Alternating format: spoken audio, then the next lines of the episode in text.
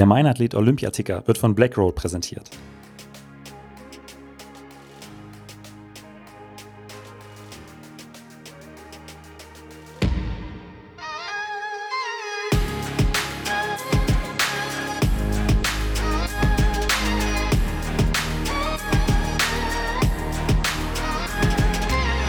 Mein Athlet, der Leichtathletik-Podcast aus Frankfurt am Main. Herzlich willkommen zu einer weiteren Folge vom Mein Athlet Olympiaticker.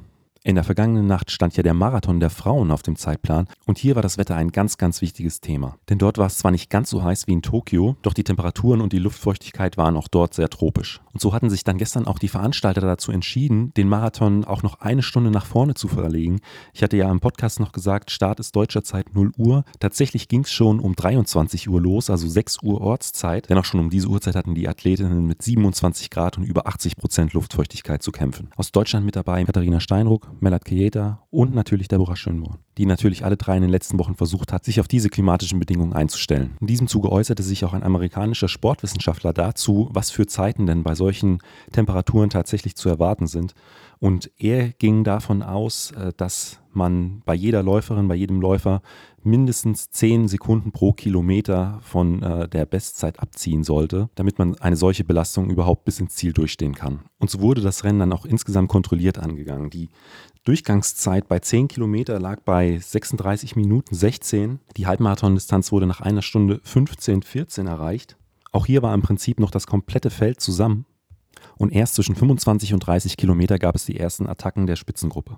Und dabei immer noch vorne mit dabei Meda Kejeta, die erst rund 10 Kilometer vor Schluss die achtköpfige Führungsgruppe laufen lassen musste. Dass sie zu diesem Zeitpunkt nicht mitgegangen ist, war eine taktisch sehr, sehr gute Entscheidung, denn in der Führungsgruppe gab es noch die ein oder andere, die dieses Tempo nicht mehr mithalten konnte. Am Ende kam Melat auf Platz 6 ins Ziel und das bedeutet das beste deutsche Ergebnis im Frauenmarathon seit 1996. Damals erreichte die heutige Bundestrainerin im Marathon, Katrin Dörre-Heinig, den vierten Platz und auch die anderen beiden deutschen Starterinnen lieferten extrem starke Rennen ab. So konnte Deborah Schönborn in der zweiten Hälfte des Rennens noch 25 Plätze gut machen und kam nach 2 Stunden 33,08 als 18. ins Ziel. Und auch Katharina Steinruck lieferte mit 2 Stunden 35 glatt und dem 31. Platz ein sehr, sehr starkes Ergebnis ab. Und dann gab es ja heute auch noch die 10.000 Meter mit Konstanze Klosterhalfen. Sie ist ja an diesem Jahr bereits eine 31,0171 gelaufen.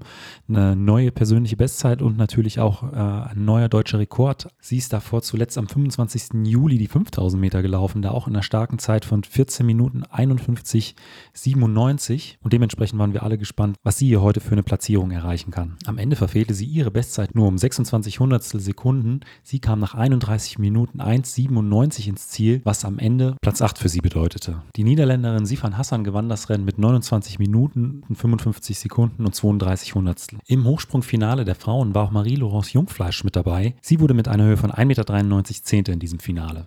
Und dann stand ja heute auch noch das Finale der Männer im Speerwurf an. Da gab es eine Überraschung, auf die wir wohl alle hätten verzichten können. Denn Johannes Vetter, der hier als Topfavorit angereist ist, schied mit 82,52 Metern nach drei Versuchen aus. Er hatte bereits wie in der Qualifikation hier extrem mit dem Bodenbelag zu kämpfen.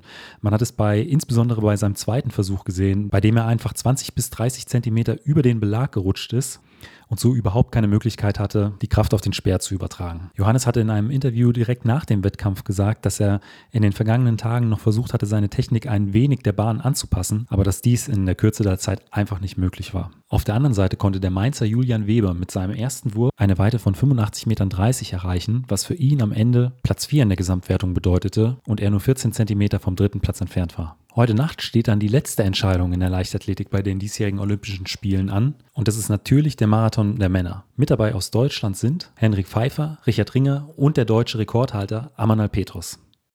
Und das war's auch schon wieder mit dem Meinathlet Leichtathletik Olympiaticker. Auch diese Folge wurde wieder von Blackroll präsentiert. Ähm, ich habe es gestern schon angesprochen. Ähm, unter www.blackroll.com slash meinathlet bekommt ihr für verschiedenste Produkte 15% mit dem Gutscheincode meinathlet15. Es lohnt sich also auch da einfach mal vorbeizuschauen. Vielen Dank und bis zum nächsten Mal.